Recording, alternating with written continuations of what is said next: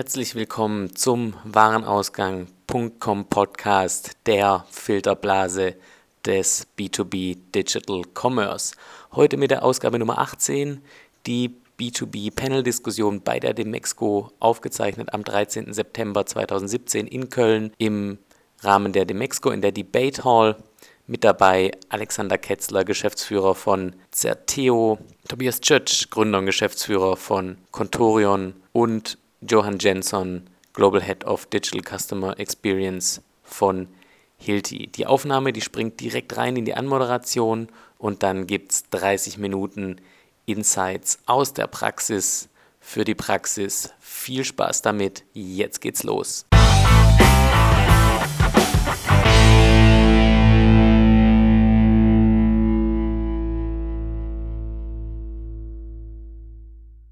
About customer service, how to work online, and how to be profitable. So let's get them up on stage. Please welcome the Global Head of Digital Customer Experience at Hilti, Johan Jenson. Come on, wake up. Then we've got the Managing Director, Certeo, Alexander Ketzler.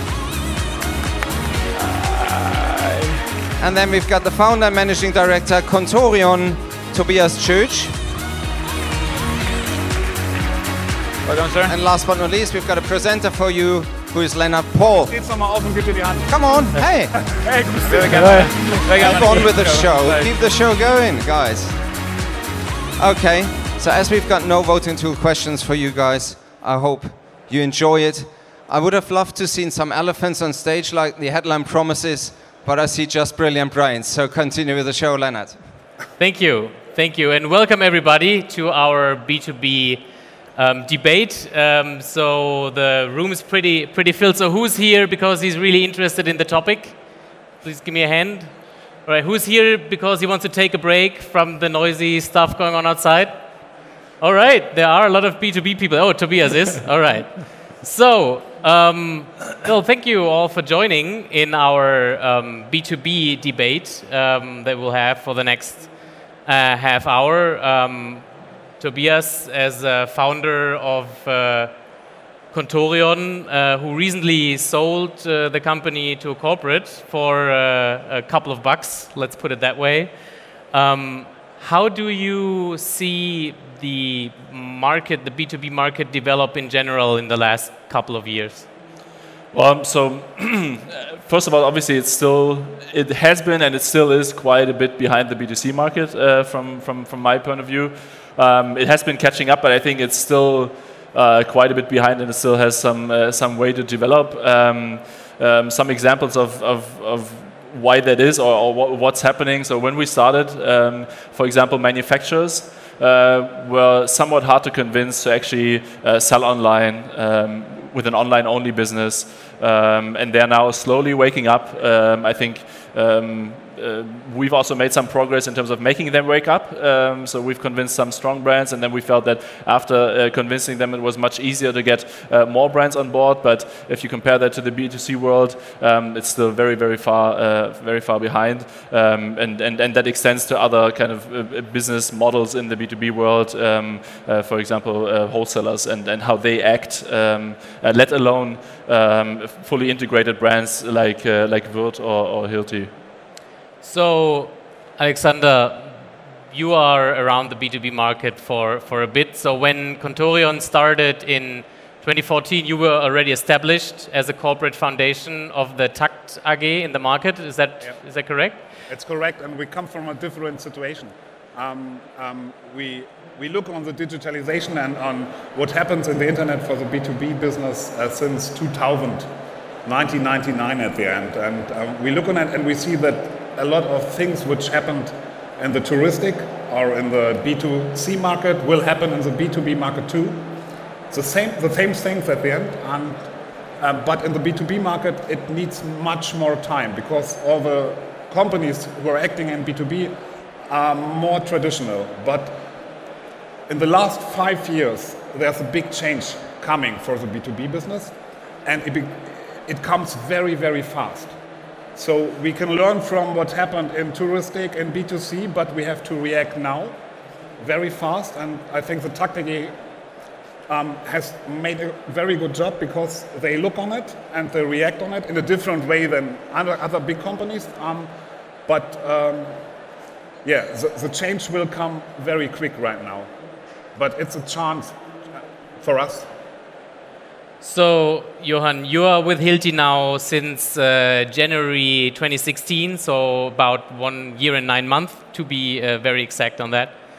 Um, so Hilti is a, a, vertical brand, right? It's a manufacturer with direct selling business. You're not selling through distributors. Um, you have a very strong field sales force. So, in I think first quarter of this year, um, there was a study of Arthur D. Little saying that the B2B market is um, projected to be growing by 15% uh, the e-commerce market every year. Can you confirm that from a Hilti perspective? Is that what you see happening in your business? Yeah, so I, I, first of all, I, when I joined Hilti, um, the elephant that we're talking about was very much new to me, right? Um, and but I can confirm the numbers you're talking about. I mean, Hilti is, is, is seeing you know substantial growth um, and year on year. I mean, we have a very sustainable business model, and it's something that we pride ourselves on is creating this sustainable value. So we you know we don't necessarily need 80% growth. We don't need 20% growth. We want something that's sustainable long term, so that we can continue to invest in R&D, so we can continue to build products that are far superior to anything else on the market. Um, so what we're seeing in B2B, and this is the unique challenge that Hilti has, uh, because of our direct sales force, with B2B turning into this e-commerce uh, elephant, uh, we're starting to see that the, the ecosystem is fragmented. So rather than in the past, a salesperson would go to a customer, and a customer would be a large company and then that company would, would, would buy X amount of product from us on a regular basis. We now have to interact with more individuals within those companies. And it's the individuals within those companies that interact with the individuals on the Hilti side. And so, how do we create the tools, the productivity tools? How do we improve those relationships in this new e commerce elephant environment where you know, eh, eh, the, the rules are changing. Um, it's not just one key account is going to give us X amount of sales. It's 56 different relationships with customer X and internal employee Y that will generate those sales. So that's, that's kind of how we're trying to approach things is, is just take a look at the complexity and build new tools around that complexity. So, Tobias, when uh, you look at uh, the, the corporate situation or the situation of companies that are already there in the market, mm. um, and, and you see it from your startup perspective, um, is that, for example, what, what Johan just explained, what Hilti is doing to, to really invest in basically data and, you know, overthinking the whole digital customer journey, basically the whole customer journey, right, as, as a whole. Is that the right approach to start a transformation process? Yeah, it's probably a good starting point. I think that um, when you say that um, we don't need a lot of growth and, and you know you, you have a you have a sustainable business, I think that um, well that, it's true and it's uh, that's that's great. But on the other hand, I think that's maybe not for you, but for others, also um, a reason that makes you slower, right? Because you kind of feel comfortable about your situation, and uh, and I think that um, growing fast or having a non-profitable business um, doesn't mean that it's not a sustainable business that you're building, right? Because I think that's uh, one big disconnect between the corporate world and the startup world um, that oftentimes um, um, especially you know depends on the business model of the of the company, but um, the corporates are not willing to take the to take the risk, are not willing to take um, some sustained time of um, of uh, losses within that business unit to learn and then to get better and then to turn it profitable at some point, maybe also at scale. and and so I think that's also a big hindering block for, for, for a lot of corporates to, to, to make a move online. And I, th I think that actually startups are kind of actually showing a decent uh, kind of blueprint because that's what they do. They kind of uh, um, are not profitable in the beginning, um, act fast, um, uh, get learn, get more efficient, and then hopefully at some point um, uh, reach the point of, of, of, profitability. I can see that you're strongly agreeing, but with you also coming from a corporate perspective, do you believe, you know, from a, a, a TAKKT AG perspective, which is basically your holding is that risk taking a key to transfer, transforming the elephant? Um, I'm not really think that elephant is bad at the end. The elephant is sustainable, an elephant is big, and an elephant has a much of power. And if the elephant, the TAKKT AG, uses power to go um, in a very um, risky-full way, to use all the instruments of digitalization of the internet, as you do in your startup, we can be much more successful than you because we have um, the money, the know-how, we know how to act with our customers, but we have to transform this in, um, in the new ways of come to the customer, get in contact with the customer. So I think from this perspective, it's, we are very near to, to, to Contorion and to your business and your philosophy. At the end, but we are coming from a different organization and we have to transform this, uh, this, this organization and we have to absolutely, we have to we have to know that technology is the basic of all and data is the basic of all and not what happened in, um, in, in, former times. So that's what we have to know and then we will be successful at the end. How is that if you come from, let's say, um, um, um a middle management perspective, how is that, and I'm, I'm looking in, in your direction, so how do you explain that to, to your management board of, of Hilti globally that, that you have to do exactly what uh, Alexander just explained? As humbly as possible. Uh, I think, you know, if you're telling an organization that's been doing something right, in the case of Hilti for 75 years, in the case of other companies, potentially longer, you know, you don't have a lot to stand on. So you need to use existing success stories to make your case. And often in our industry, we look towards peers. So you say, okay, well, what does what has that company that sells anchors or drills, what are they doing? But in our industry, we're at the forefront. So you don't have those, those success stories to talk about, right? And that's where you then have to start talking to parallel industries and, and bringing in, you know, in fact, uh, we spoke with Contorion a couple weeks ago.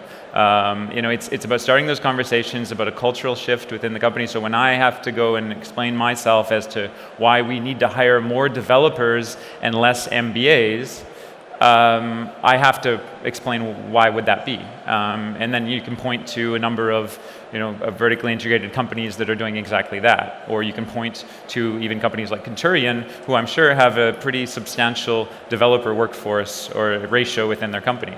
Um, and that's not always understood by companies that you know, focus themselves, focus on being research institutions, which, which I think a lot of the incumbent players have fallen into that, that, that, that pit. What do we want to add? Uh, when I see our top management, it's not necessary to, to tell them what they have to do. It's not the top management the problem, it's the middle management and the employees who, um, who work in this organization since 40 years, very successful. And the change, to, to, to, to make a change in their mind, that's the real problem. So how do you do that? How do you change, how do you change the mind of a top management? And then clearly, let me add one thought. It clearly can't be the task of somebody who is responsible for the digital business to also be the change manager for the guys working in logistics management or in, in, in accounting?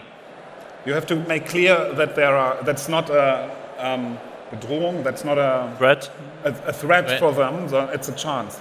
And you have to, to um, give them the chance to, to make its way together with you.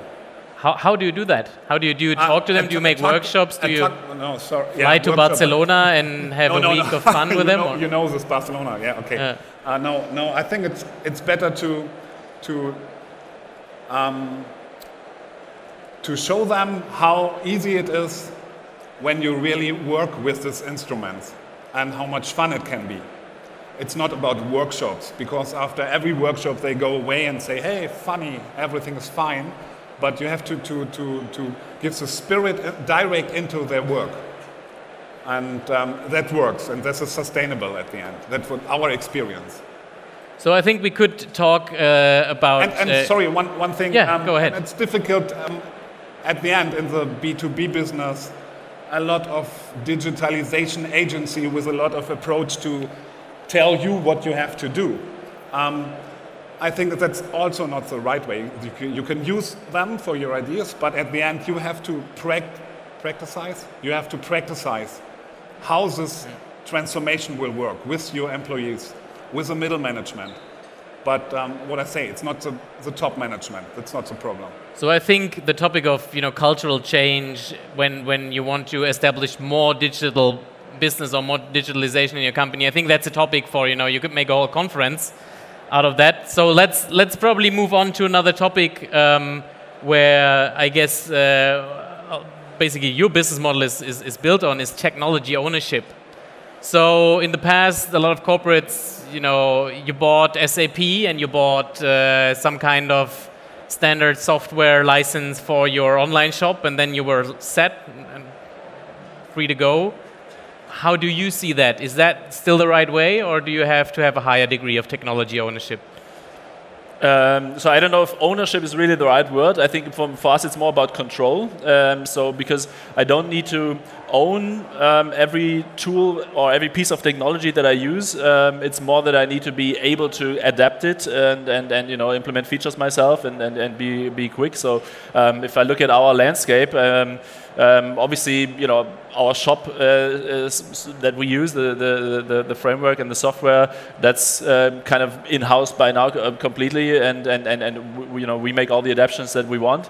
But then if you, if you look at you know, a lot of technologies, even within the shop, but also if you, if you come to marketing, and those are not unimportant pieces of the technology, um, those are external tools, and other companies can build them much better because that's their main business, as long as I have all the controls or I, I can pull all the levers that I feel like comfortable and that I need to pull. So um, yeah, for me it's more more about control. I don't need to own every piece of technology that I that I have, but I need to need to control it.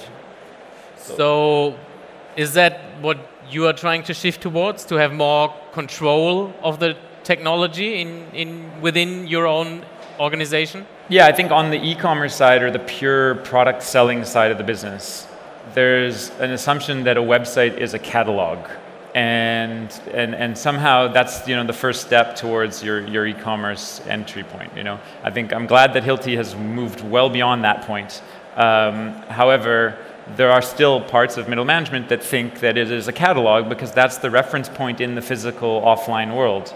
So we need to explain that there are certain things that you cannot do with the catalog you can't create these, these, these, these lovely experiences. You can't do inbound marketing. You can't, you know, there's all of these additional services that you can add in a web experience, which is, is unlike a magazine or a catalog experience. And I think that's teaching people to do that through UX workshops, through showing what is possible in terms of, of experience. Uh, as a product manager, you may want to see, you know, wow, that's how you can market my product with this interactive uh, uh, uh feature. Uh, fantastic, but I think it's it, with in an older organization that's not necessarily intuitive. It's not already understood. So I think it's the role of of, a, of, a, new group of people to come in to, to, to or, or external consultants to provide that. Um, and so what that's our focus has really been on agility. How do we how do we you know and, and not just agile in the sense that we're going to do a Scrum workshop and we're going to you know get certified and and now we're agile uh, in the sense that you know this is actually how we build products. This is what the framework for our e-commerce platform looks like, and we we can we can move quickly left and right. We can build ten features, kill off nine of them, and then go with the one that works. Right? Um, that type of culture needs to be you know slowly infused into the company and i think the fastest way to do that for some companies it may be to acquire existing um, you know fast growing players for others it may be to just um, you know bring in a lot of hipsters with skateboards um, and, and you know, depending on the company, they, they take a different approach. Uh, with Hilti, um, we are trying a little bit of everything. So, but to, to, to put uh, the money where the mouth is, basically, in, in your situation, would you rather you know, work with solution partners or being able to hire you know, two or three senior architects and some, some developers to have on your own payroll to sit in your own office and, and to work solely for you? Is that I mean, also you can also answer this question, I guess. And you just had a big project uh, rolled out, uh, so. No, I think you have to. You need to have the complete ownership about technology, and that means it's better to work with your own developing team than with agency, agencies. It's um, better to have a, a, software. It's not only a web shop, it's, the complete technology stack at the end. You have to have in, in, in your ownership backend system at the end, and um, therefore you need to invest, but you need to have it um, because with agencies it's not possible to be successful at the end. That's the way we go right now, and we learned it about the last four or five years. So, how do you build a team? I mean, you're in Berlin, so it should be uh, easy for you guys. Um, but I think it's a different ballgame in Munich, and let's not talk about Stuttgart, uh, where you guys are located. Um, how do you build a team in, in, in this environment to transform the elephant? I mean, you have your team, right? yeah, well, you just basically yeah, I mean, so, so, we're in Berlin, so it's easy, first of all. But, so, uh, but what would be your recommendation then? Um, I mean, obviously, if, if you have the startup brand, it's probably easier to attract digital talent than if you than if you don't. Um, but what we feel, um, uh, what like matters to, so we're talking about digital talents, and digital talent most of the time means um, younger generation people. Um, and so what that I think, or what my feeling is, that generation is looking more for is kind of um, that you have a vision and a purpose and some like interesting topic to work on, and that matters more than 5,000 euro more or less in salary. Um, so what we really try per month or per year is that per year? Five. Okay. I think five per month. Then uh, then uh, maybe things don't matter as much anymore. But um, um, yeah, so so I think that, that that's what we really try to transport in, in kind of our our interview process and stuff like that. That um, that we bring across that like we have one team working on a mission. Um, it's fun. It's interesting. It's challenging. Um, and uh, and that's and that and then like it, it happens quite a lot that you win bids or you win candidates that, that maybe have a better offer in terms of financials from somewhere else.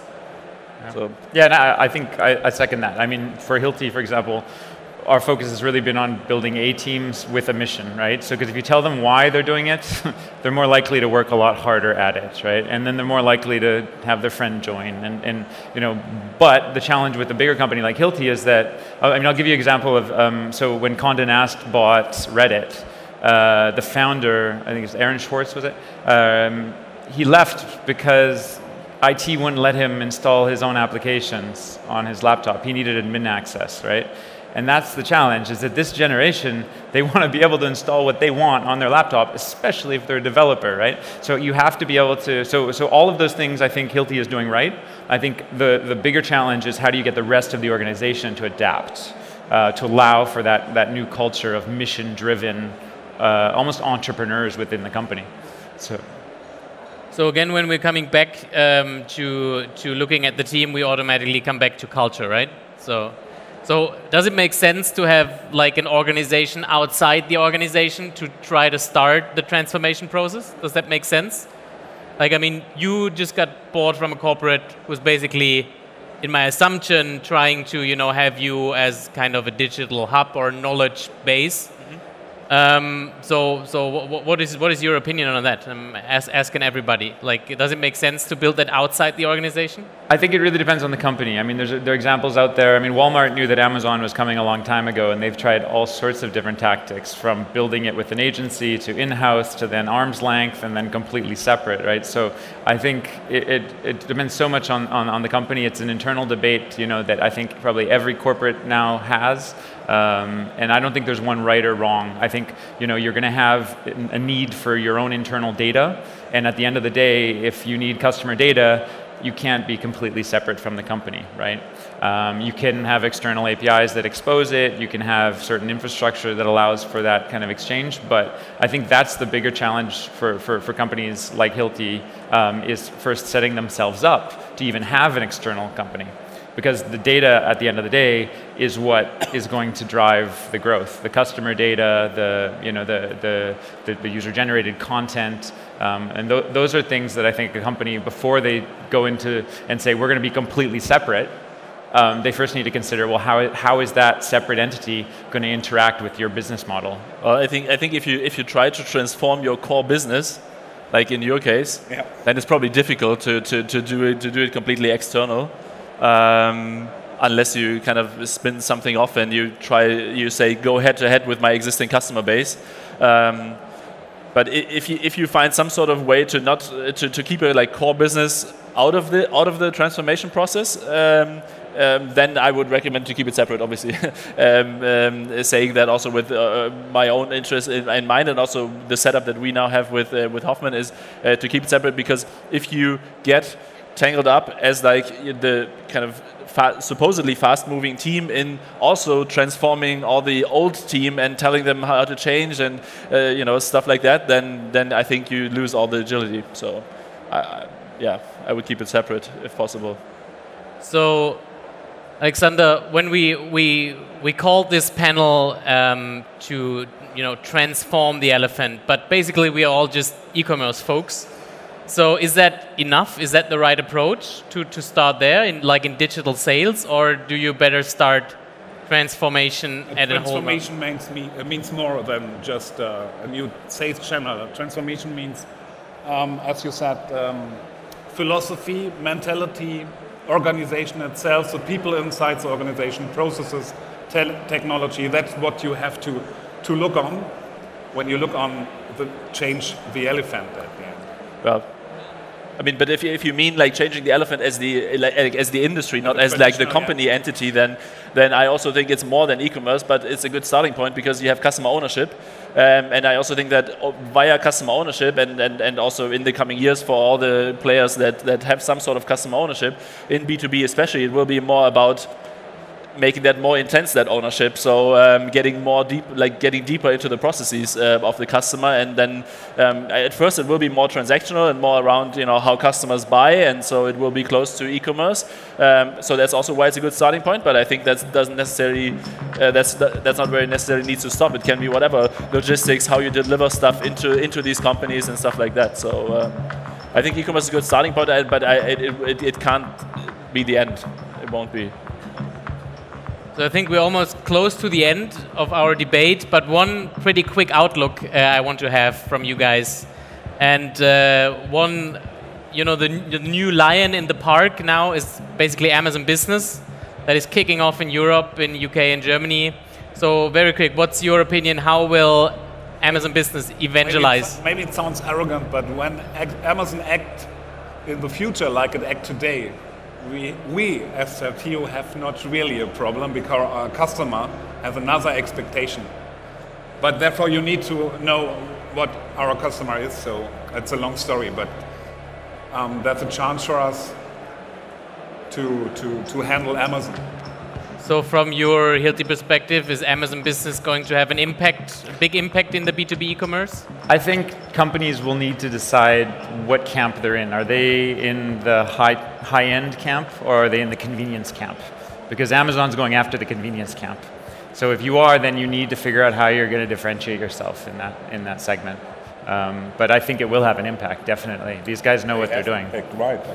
So, famous last words from your side about yeah. Amazon Business? Uh, so obviously, it's a, it's a, it's a challenge uh, to deal with Amazon. Um, I, I, also think that the way they are structured right now, the way they, the Amazon Business works right now, it's not such a big threat for us. So we already have quite a lot of overlap in terms of we're selling the same SKUs that they are, and we're essentially in competition with them um, on keywords and everything and SEO. Um, and we're still doing okay with those brands where we have overlap. Not even much worse than where we don't have overlap. Uh, but um, but uh, right now they're not built for like our customers also more curated. They, they want they don't want five million results for one type of product, but they want us to make the right selection that this is like a professional high quality product that they get. Um, and uh, and that's and, and, Amazon Business right now is very broad, and so I don't think right now it's it's a big threat for us, but I think it will be in the future. All right. So thank you very much, gentlemen, for your ideas and insights. Um, Tobias and I will continue the talk in five minutes in Hall 7 at the Spryker booth. Uh, it's C021 is the stand, so whoever's interested, please join us there. Johan will be there tomorrow, and you will be there. Though you, you have been there already. Maybe I don't know. I have to ask. You're already done. So yeah, sure. all right. So but Johan will be there tomorrow, and we'll meet there in uh, five minutes. And feel free to join. Thank you for attendance. Welcome.